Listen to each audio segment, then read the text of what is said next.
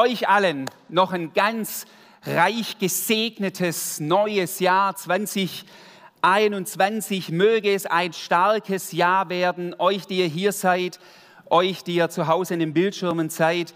Hey, ich habe immer noch dafür gebetet, dass ihr alle safe hier ankommt. Ja.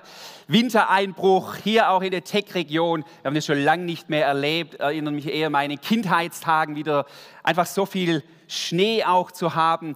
Hey, ich bete und wünsche, dass es ein von Gott geprägtes neues Jahr wird. Das schreibe ich relativ oft manchmal in Mails, wenn ich Gott, äh, Leute, ein gutes neues Jahr, weil darum geht es, von Gott geleitet von ihm durchdrungenes neues Jahr. Ich weiß nicht, wie euer Start war in dieses neue Jahr. Ich selbst hatte über den Jahreswechsel ein paar Tage Urlaub, habe die Ruhe genossen, ein gutes Essen, muss jetzt wieder ein bisschen langsamer tun und viel Ruhe und aber auch die Natur, habe das Spazierenlaufen ähm, auch genossen nicht am Wochenende, aber mal unter der Woche war ich auf der Alp. Da ging es einigermaßen, aber auch hier um die Tech oder um Kirchheim rum kann man auch schön spazieren laufen. Mal wieder Zeit gehabt für Binockelspiele. Weiß nicht, wer kennt Binocle? Erkläre ich jetzt nicht. Ist ein schwäbisches Kartenspiel.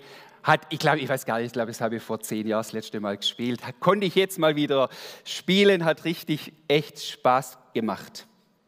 2021 immer noch Corona-Zeit. Wir sind noch mittendrin in dieser Krise, hoffen nun jetzt irgendwie auf das Impfen und auf den Sommer. Was ist so eine ganz wichtige Frage, die ganz viele Menschen bewegen? Wann macht der Friseur wieder auf? Wen bewegt die Frage? Also ein paar Hände hoch, ein bisschen auch bei mir, wenn es so über die Ohren geht, da ist immer so die Versuchung, ja, mit dem Rasierer kann man das auch ein bisschen cutten, aber das sieht dann auch ein bisschen schwierig aus. Ich habe gestern einen Cartoon gelesen bei jemand aus der Gemeinde, ich sage jetzt keinen Namen, auf seinem Status, fände ich richtig witzig.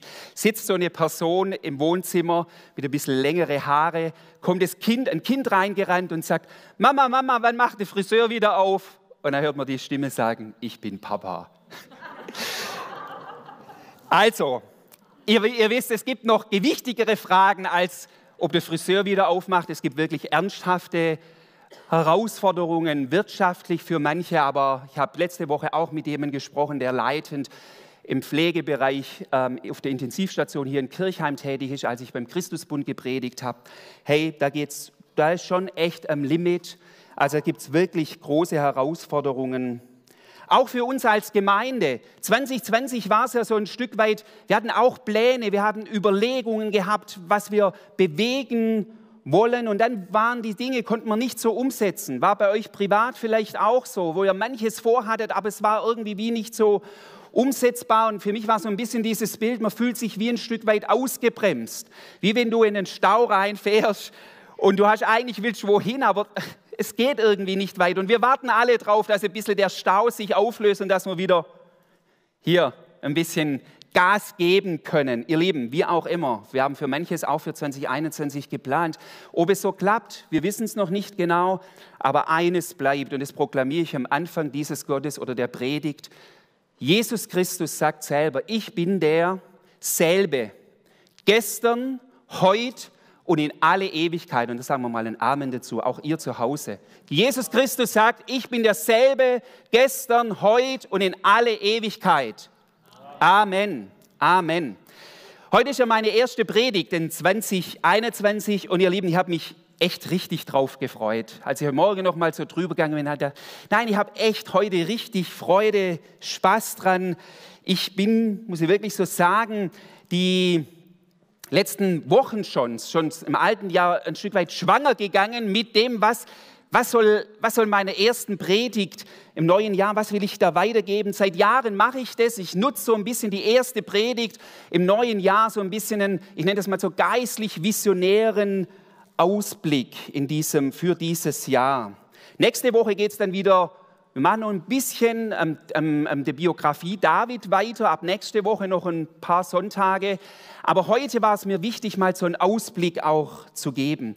Ihr Lieben, das, was ich heute sage, das ist jetzt nicht alles nur quadratisch, praktisch, Punkt 1, 2, 3, 4, sondern das sind, ich habe es mal so für mich das, das Bild gehabt, das sind Inspirationen, die, wie wenn du ein Bild malst, also ein, ein, ein, Leinwand vor dir hast und du machst Bild, du machst vielleicht ein paar Farbkleckse, vielleicht ein bisschen unterschiedlich, aber ich glaube, das ist, war mein tiefes Empfinden, diese verschiedenen Farbkleckse geben doch nachher ein einheitliches geistliches Bild. Achtet darauf, hört zu. Es wird euch vielleicht nicht alles ansprechen, aber es wird für, denke ich, da ist, Gott, da ist etwas drin, was Gott auch dir weitergeben möchte. Vielleicht musst du auch die Predigt mal nochmal anhören, um es nochmal auch in Ruhe zu reflektieren. Es sind Ermutigungsinspirationen. Nicht, weil ich Berufsoptimist bin, sondern weil ich zutiefst an einen Gott glaube, der gute Absichten mit uns hat, auch in schwierigen Zeiten. Deshalb sind es Ermutigungs Inspirationen. Die Überschrift, ihr seht es schon hier, für diese Predigt, Susanne hat es vorher auch schon gesagt, geboren für eine Zeit wie diese. Was heißt es für uns als Einzelne? Was heißt es für uns auch als Gemeinde? Ich wünsche es uns, dass es wie so ein Heraustreten ist, so ein Stück weit, und es ähm, aus, aus ich nenne es mal so, ein bisschen aus diesem ganzen Zelt von Corona und andere Dinge. Ich habe da einen Vers, einen Vergleich dazu. Ihr seht es hier im 1. Mose 15, Vers 5. Das ist interessant. Da wird von Abraham berichtet. Und ich glaube, es ist ein bisschen schwierig. Ich, habe, ich lese gleich vor ähm, zu lesen. 1. Mose 15, Vers 5. Dort ist Abraham in seinem Zelt. Gott spricht zu ihm und verheißt ihm diesen Nachkommen, den er ja noch nicht bekommen hat. Er ist schon ziemlich alt. Und Abraham ist so ein Stück resigniert. Und dann sagt Gott Folgendes zu ihm. Oder da heißt es 1. Mose 15, Vers 5. Der Herr führte Abraham hinaus und sprach, blicke doch auf zum Himmel. Hey, vielleicht ist das schon Nimm das schon mit als Inspiration für dich und dein Leben. Gott führt dich immer wieder oder will dich manchmal in der Hand nehmen. Bevor dir Neues offenbaren will, musst du manchmal auch einen Raumwechsel vor, vornehmen. Das, was ich gerade beim Gebet vorher gesagt habe mit dem frische Luft, Tür auf, ich mache das immer wieder, dass ich bei uns auf dem Balkon, wenn ich dann bete für mich im Wohnzimmer und dann mache ich wieder der Balkon auf tritt irgendwie bewusst heraus, die frische Luft, habe dann nochmal einen anderen Blick und merke, wie das etwas mit mir macht und wo der Geist Gottes auch zu mir redet. Tritt heraus, das ist mein Wunsch für diesen Gottesdienst heute, dass wir aus, dass Gott uns wie an der Hand nimmt und sagt, hey, ich habe da noch was anderes für dich. Und für Abraham war es eben die Verheißung, des Nachkommens, wo er sagte, schau die Sterne im Himmel, so viele werden deine Nachkommen sein. Ich werde starten mit einem Zitat. Ich glaube, ich ne, bin mir ziemlich sicher, ich habe das schon mal hier erwähnt, aber für das Start des Jahres finde ich dieses Zitat einfach hammergenial. Es ist gesagt worden von Kofi Annan. Ich weiß nicht, wer den noch kennt. Der war mal UN-Generalsekretär. Und er sagte Folgendes. Leben heißt sich entscheiden. Um aber gut zu entscheiden, musst du wissen, wer du bist und für was du stehst und wohin du willst und warum du dorthin möchtest. Mich begeistert dieses Zitat. Es fordert mich ein bisschen heraus. Aber es begeistert mich, weil es so auf den Punkt bringt, kommt, um was es im Leben geht. Er sagt, Leben heißt, sich zu entscheiden.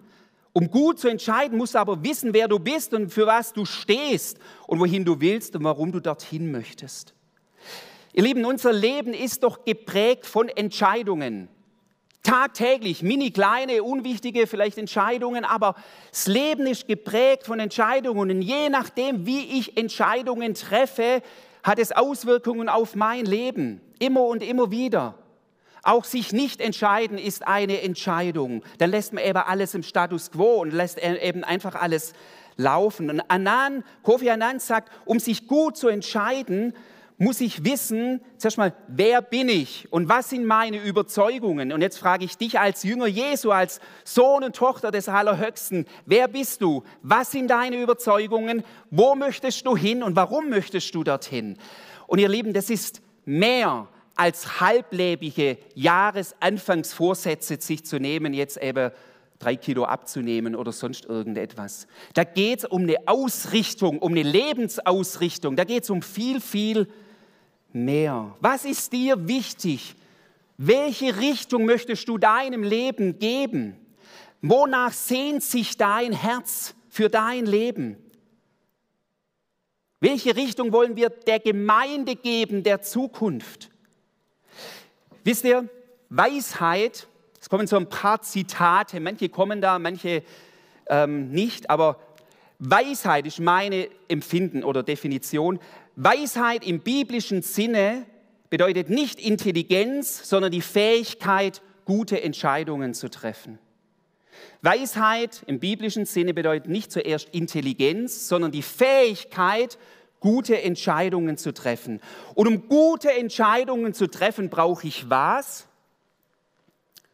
Vor allem eines, aber vielleicht noch mehr, aber das, das hat mir so gefallen vom Bild her, ich erkläre es euch gleich noch. Aus Gottes Perspektive das Leben lesen lernen.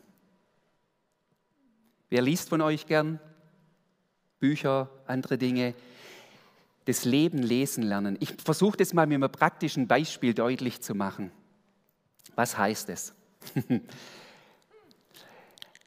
Viele Jahre lang war in unserer Gemeinde ein Highlight im Jahresprogramm Vater-Kind-Freizeit Kanutour mit Armin Kinder. Wer war da? Waren schon ein paar hier dabei? Yeah, super. Väter, Kinder waren dabei. Ich war längere Jahre dabei, wenn mehrere Kinder hat, darf man das echt viele Jahre durch erleben. Hey, aber es war genial. Es war herausfordernd. Es war immer ein Wochenende. Wir sind meistens an den Rhein gefahren und haben da ein Hammerwochenende auch erlebt. Und interessant war bei der Einteilung der Boote, also es waren solche, ihr seht es so wahrscheinlich ein bisschen, die so rote, große Kanus, da so zehn, zwölf Leute reingepasst, also vier, fünf Erwachsene, dann noch zehn Kinder hat man reingestopft, je nachdem, wie viel da sich angemeldet sind. Wir waren ungefähr mit vier oder manchmal auch sogar fünf solchen Booten auf dem Rhein unterwegs und haben immer am Anfang Samstagmorgens, wenn man dann auf der Rhein gegangen ist, hat man ja müssen einteilen, wer ist in welchem Boot. Und da gab es Bootsführer. Und dann hat der Armin Kinder, der hat es geleitet. Das ist einfach ein leidenschaftlicher Kanufahrer, auch privat, ist da noch in ganz anderen Gewässern unterwegs. Und ähm, Armin war ein Bootsführer und dann gab es noch eben drei, vier andere Bootsführer, die das auch super gemacht haben. Aber es war immer wieder zu beobachten, ganz viele bei der Einteilung wollten zum Armin. Ja, Armin, ah, alle zum Armin. Interessant war ja, warum wollten wir zum Armin? Weil das Boot vom Armin immer das schnellste Boot war. Und jetzt muss man eines wissen. Was sind die zwei Faktoren für Schnelligkeit beim Kanufahren? Zwei Faktoren. Der erste Faktor ist natürlich, du hast gute Paddler. Ja? Also wenn da so Trantüten drin hocken und nicht paddeln, dann kommt auch der Army nicht gut voran. Aber ein zweiter wichtiger Faktor ist, du brauchst einen guten Steuermann, der gut steuert und der das Wasser, den Fluss lesen kann. Was will ich damit sagen? Der Armin, der hat schon im Vorfeld gesehen bei der Strömung, weil er einfach ein erfahrener Typ war, der hat bei der Strömung dann schon gesehen, wo an dem Fluss weiter ein bisschen rechts oder ein bisschen mittig oder wo auch immer, wo ist die beste Strömung und hat da das Boot hingeführt und dann hat er können also die Dynamik des Flusses mitnehmen. Und Leute, für mich ist das so ein Bild, wenn wir, nehmen das einfach so mal als Bild, das Leben lesen, sagen, Gott, wo sind die Dynamiken in meinem Leben? Auf was muss ich achten? um auch gute Entscheidungen zu treffen. Also der Armin hat gesehen, hier ist die Strömung und dann hat er die Entscheidung getroffen, sein Paddel entweder in die Richtung oder in die Richtung zu halten. Wenn du lernst, geistlich das Leben lesen zu lernen, dann, dann bist du mehr und mehr befähigt, auch die richtigen Entscheidungen zu treffen. Jetzt komme ich so ein Stück weit nochmal, welche Entscheidungen können das für dich und für uns auch als Gemeinde sein? Wie gesagt, das sind Farbklecks, aber die doch, glaube ich, ein Bild geben. Nimm das mit, das Leben le lesen lernen. Ich habe letztes Jahr ein Online-Seminar gemacht, da ging es um das Thema reife Entscheidungen treffen. Das war das Thema. Und da hat der Dozent Er hat vieles gesagt, vieles habe ich auch wieder vergessen. Aber er hat einen Satz gesagt, der, mich, der mir echt hängen geblieben ist. Er sagte zum Thema Entscheidungen treffen. Es sind Entscheidungen. Wir, durch Entscheidungen geben wir unserem Leben Richtung. Ja? Also, er sagte, fragt euch nicht nur, was ihr heute tun sollt, sondern was für ein Mensch ihr heute sein wollt. Reife Entscheidungen treffen. Überlegt euch nicht nur, was ihr heute tun sollt oder wollt, sondern was für ein Mensch ihr heute sein wollt. Ich habe es mal so beschrieben, ähm, genau, to be wichtiger als to do. Wir machen ja uns oft To-Do-Listen. Was muss ich heute alles tun? Mache ich manchmal auch. Aber um, um im Leben eine Dynamik zu verleihen, reicht es nicht nur aus, To-Dos abzuarbeiten, sondern es ist wichtig, to be. Wer möchte ich sein? Was soll an mir sichtbar werden? Beispiel, ich möchte heute offen für andere sein offen für Überraschungen. Ja, gehe ich heute so durch mein Leben, weil meine To-Do-Liste so voll ist, dass ich keine Zeit habe, wenn mein Nachbar gerade mich in der Tiefgarage begegnet und ich merke, eigentlich will er was mit mir reden, dann ziehe ich mein Ding durch. Bin ich ein Mensch, der mal offen ist? Das ist eher sein. Oder zuhörend. Oder geduldig mit mir oder mit anderen. Oder Will ich ein versöhnender Mensch heute sein? Will ich ein Mensch sein, der Dinge heute zusammenführt? Gelassen? Will ich heute hektisch meine To-Do abarbeiten oder will ich gelassen sein? Geliebt sein? Ihr Lieben, das Sein hat mehr Wirkung als das Tun. Und letztendlich wird unser Tun immer von unserem Sein dann mit geprägt. Fasse den ersten Teil kurz zusammen. Lerne das Leben zu lesen, was Gott jetzt in dieser Zeit vorhat. Und lasst uns durch unser Sein und unser Tun diese Welt auf positive Weise berühren. Und jetzt nehme ich euch, ihr Lieben, eine Geschichte mit hinein. Daher kommt auch der Predigtitel, die wir im Alten Testament finden. Geboren für eine Zeit wie diese. Ich nehme euch hinten hinein in das Buch, biblische Buch Esther und es ist interessant, in dem ganzen Buch Esther kommt nicht einmal das Wort Jahwe oder Gott vor. Also er wird hier nicht direkt, wird von ihm berichtet, Leute gebet zu ihm oder mit ihm in Kontakt waren, aber es ist durchzogen von A bis Z, von seinem Handeln und von seinem Kairos, von seinen Zeitpunkten, wo er Dinge vorbereitet hat. Und es ist so wunderbar. Ganz kurz, wir schreiben das Jahr ca. 480 vor Christus.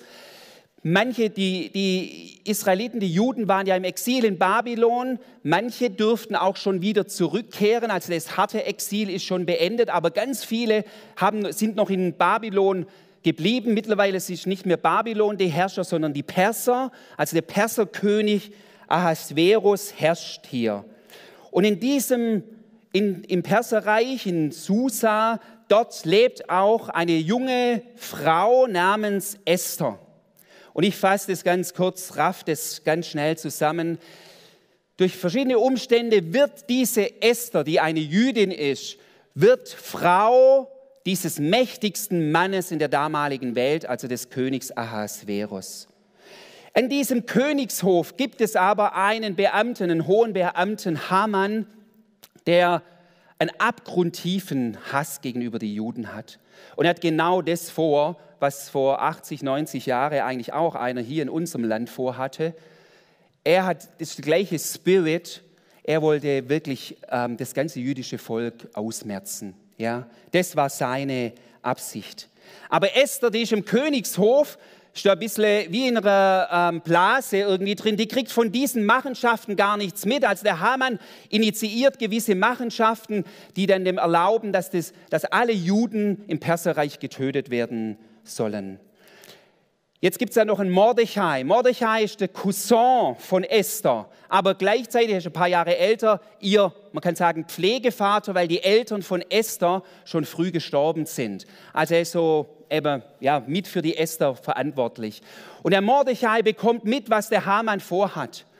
Und dieser Mordechai nimmt Kontakt zu Esther auf und fordert sie auf, zum König zu gehen und sagt zu ihr, geh zum König und rette unser Volk.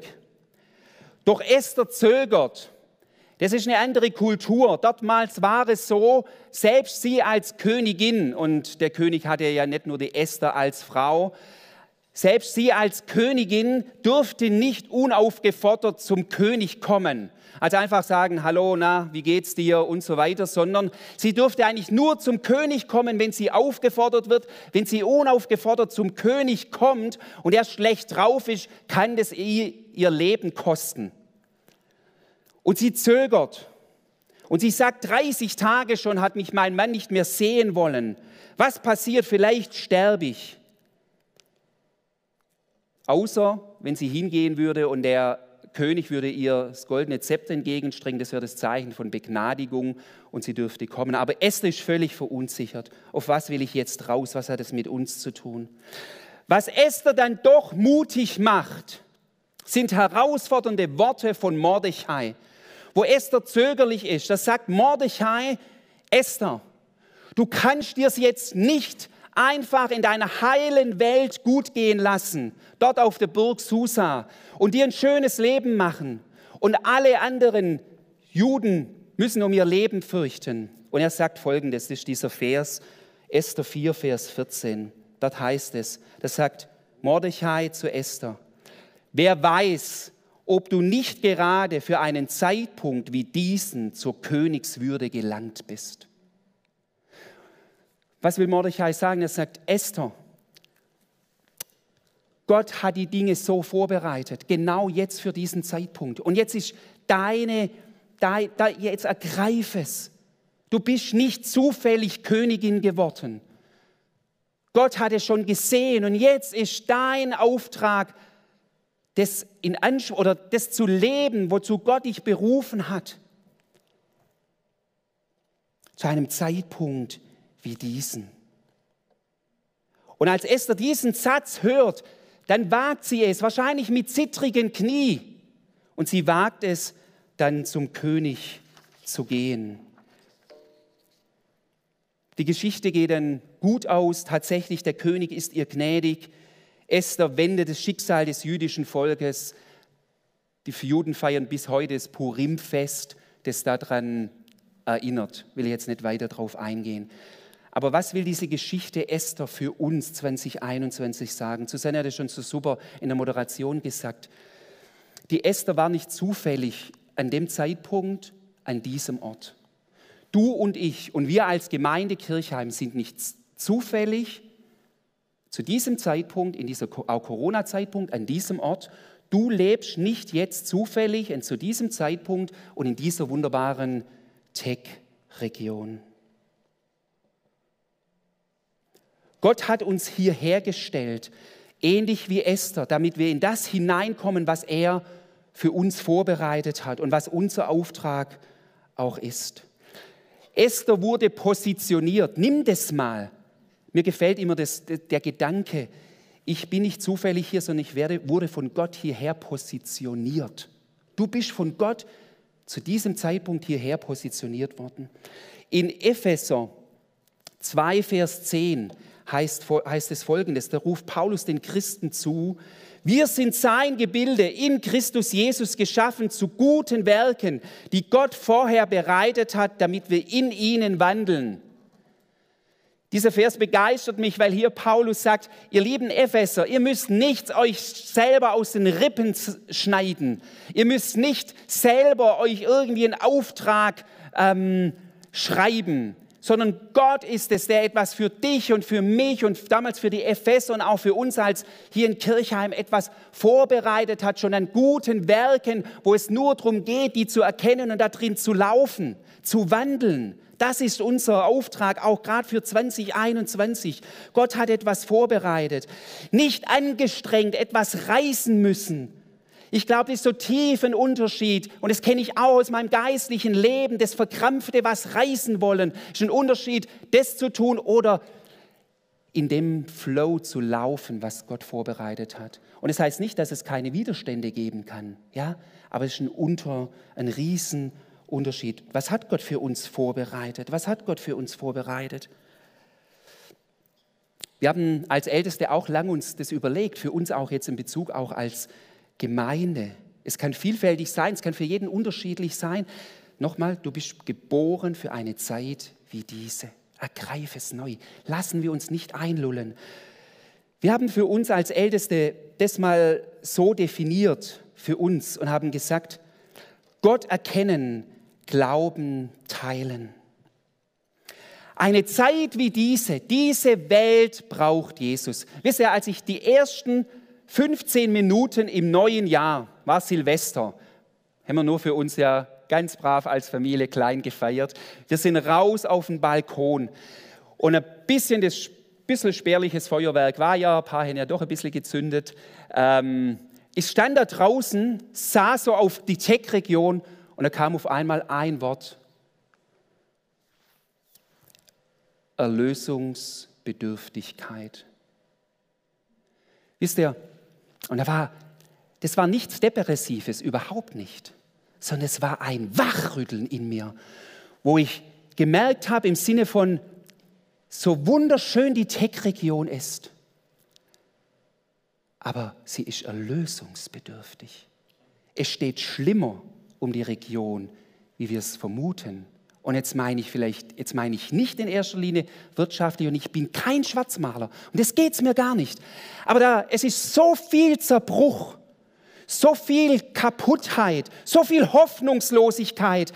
Diese Welt ist erlösungsbedürftig, auch unsere Region, glaubt's mir.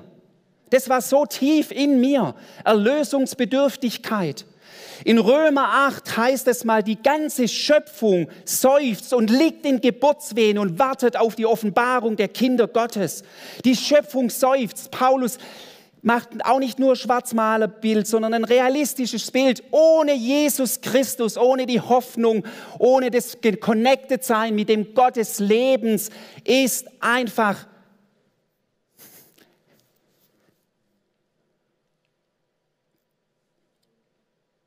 existieren, aber nicht wirklich leben. Erlösungsbedürftigkeit. Und ich glaube, dass das Gott uns neu sagen möchte.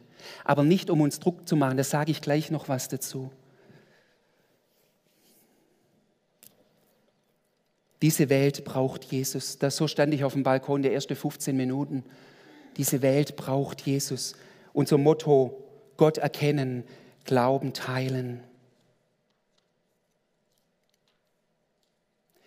Wie fängt es an? Wie fängt es an, dass wir diese Erlösungsbedürftigkeit den Leuten, ähm, ja, was heißt bewusst machen, aber dass wir, letztendlich geht es doch darum, erlösungsbedürftig, wer ist der Erlöser? Jesus. Das heißt, wir bringen ihn Jesus nahe. Wie geschieht es? Ein Aspekt ist der, und der hat mich zutiefst berührt. Vor zwei Wochen hat Sorin hier geniale Predigt über die Jahreslosung gehalten, über zweiter, äh, über Lukas 6, Vers 36. Und er hat, das war dieser Vers, seid barmherzig, wie auch euer Vater barmherzig ist. Das ist für mich mit ein Schlüsselvers, wirklich für dieses Jahr. Sorin hat von der Sprengkraft der Barmherzigkeit gesprochen. Wisst ihr, diesen Satz muss ich auch lesen, diese Welt wird nicht verändert durch Besserwisserei, sondern durch gelebte Barmherzigkeit und durch die Vollmacht, die Gott uns anvertraut hat. Diese Welt wird nicht verändert durch Besserwisserei, sondern durch die gelebte Barmherzigkeit und durch die Vollmacht, die Gott uns anvertraut hat. Und jetzt kommt dieses Gott erkennen, Glauben teilen. Ich will das nur anreißen. Wir werden es in diesem Jahr bewegen, nach der David-Reihe, eher in Richtung, wer ist nochmal zuerst unser Gott und dann, wie können wir unseren Glauben auch teilen? Das ist so, so enorm wichtig. Und gerade diese Jahreslosung macht doch genau das deutlich und sagt, seid barmherzig, wie euer Vater barmherzig ist. Wenn du keinen Vorstellungskraft, innere Vorstellungskraft, innere Offenbarung hast von der unermesslichen Barmherzigkeit deines Papas im Himmel, dann, fällst, dann, dann, dann, fließt es, dann, dann fließt es nicht so raus aus dir in Bezug auf andere. Daher, wir brauchen beides. Die Erkenntnis über unseren Gott, Gott erkennen und dann das letztendlich leben. Sonst wird alles, alles nur Krampf. Ah. Ich habe einen weisen Satz gehört. Alle Veränderung beginnt mit Sehnsucht und nicht mit einem schlechten Gewissen. Wenn es darum geht, unseren Glauben zu teilen in diese Welt hinein, wenn dich schlechtes Gewissen drängt, dass du sagst, ah, ich muss und wie auch immer und mich das ich irgendwie aus, aus einem, ah, ich bin verantwortlich, wenn der dann vielleicht verloren geht oder sonst irgendwas und dich das dann drängt, das ist nicht der Schlüssel. Der Schlüssel ist immer Sehnsucht. Ein Vers, oh jetzt bin ich glaube ich überhüpft, ein Vers, der das auf geniale Weise zusammenführt. Beide Dinge ist Kolosser 1, Vers 10. Hört da mal genau hin. Da heißt es, seid fruchtbringend in jedem guten Werk und wachsend durch die Erkenntnis Gottes. Merkt ihr, spürt ihr dieser Zusammenhang? Wird er deutlich. Seid fruchtbringend, und da meint Paulus wirklich, diese Welt zu verändern, dass das Reich Gottes wächst. Seid fruchtbringend, sagt er. In jedem guten Werk und gleichzeitig wachsend in der Erkenntnis Gottes. Und in der Erkenntnis Gottes ist immer sein Herz zu erkennen. Und wisst ihr, sein Herz ist so ein Herz voller Liebe und Gnade. Da werde ich in den nächsten Monaten mehr und mehr auch immer wieder drüber sprechen. Über die Liebe und die Gnade, auch über die Heiligkeit unseres Gottes, aber über sein Wesen. Und man kann nicht so viel über die Liebe Gottes predigen. Man kann nicht so viel über die Gnade predigen, weil er das im Überfluss ist. Es gilt, es gilt zu erfassen für uns. gleich durch. Bei wem dockt da etwas an, wenn du hörst, die Tech-Region soll eine Gegend sein, in der Menschen die Chance haben, Gott kennenzulernen, weil in ihr Männer und Frauen, alte und junge leben, die von ihrem Gott schwärmen. Ich lese es nochmal. Macht es was mit dir oder geht es irgendwie ich lese es nochmal, die Tech-Region soll eine Gegend sein, in der Menschen die Chance haben, Gott kennenzulernen, weil in ihr Männer und Frauen sind, alte und junge leben, die von ihrem Gott schwärmen. Und dann kam eigentlich eher dieses eben nicht Druck, sondern Sehnsucht. Ich schließe mit dem letzten Bild, aber das hat mir noch so super gefallen, hat mich, bin ich erinnert worden, Schaut euch mal dieses Bild an.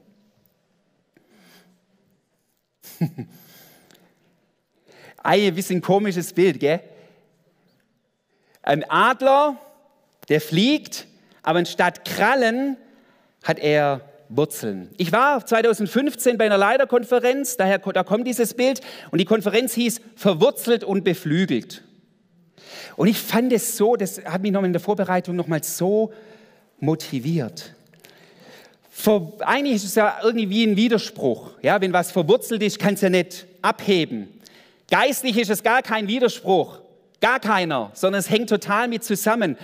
Verwurzelt meint genau dieses in, dem, in der Erkenntnis Gottes.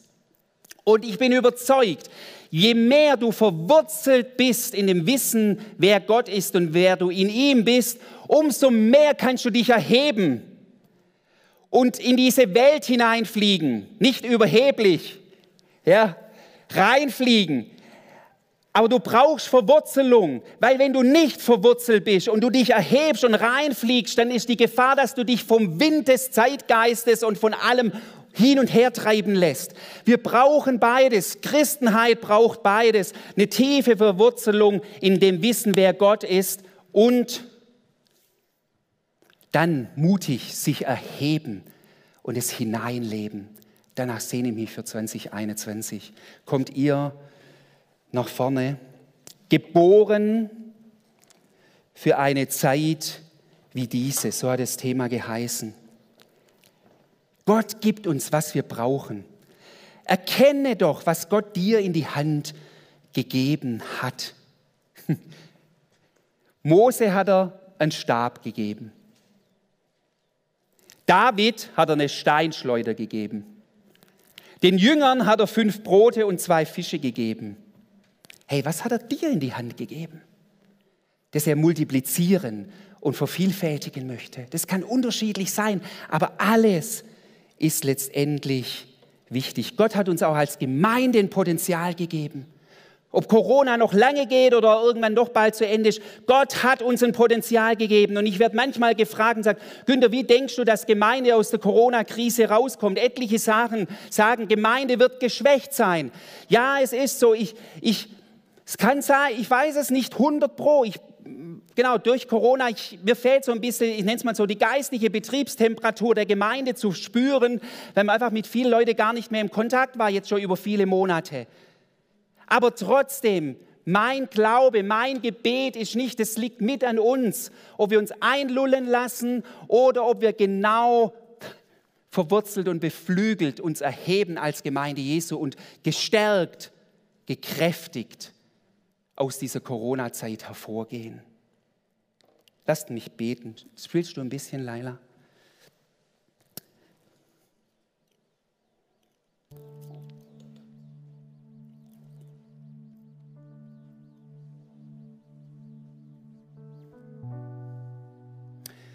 Möchte euch echt ermutigen, dass ihr euch das immer wieder zusagt in dieser Woche. Ich bin geboren für eine Zeit wie diese. Und dass ihr, wenn ihr mit jemandem telefoniert, jemand seht, vielleicht eine E-Mail schreibt, WhatsApp, dann schreibt es immer wieder und sagt, hey, du bist geboren für eine Zeit wie diese. Lasst uns damit uns ermutigen.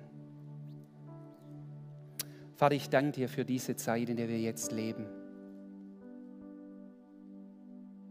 Es ist eine krasse, eine chaotische Zeit, eine verunsicherte Zeit, aber es ist eine, trotzdem eine gute Zeit, Herr. Hilf uns, das Leben zu lesen, gute Entscheidungen zu treffen.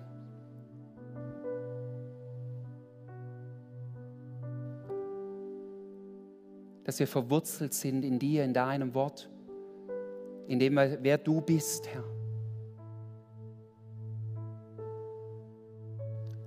Lass uns Wurzeln und Flügeln wachsen, damit diese Tech-Region erkennt, dass der Erlöser nahe ist. Die Erlösungsbedürftigkeit, Herr. Dass es Menschen bewusst wird und dass deine unermessliche Gnade und Hoffnung und vor allem Vergebung uns frei macht. Dass wir aufhören, alle Selbstgerechtigkeit irgendwie hinzustellen, sondern dass wir auf eine gute Weise hier kapitulieren und sagen, Jesus, wir brauchen dich. Bete, dass es immer mehr Menschen sagen. Wir wollen auch ganz neu wieder sagen, Jesus, wir brauchen dich. Leite uns durch das Jahr 2021. Du bist der Eckstein. Singen wir jetzt gleich dieses Lied, Eckstein, Jesus.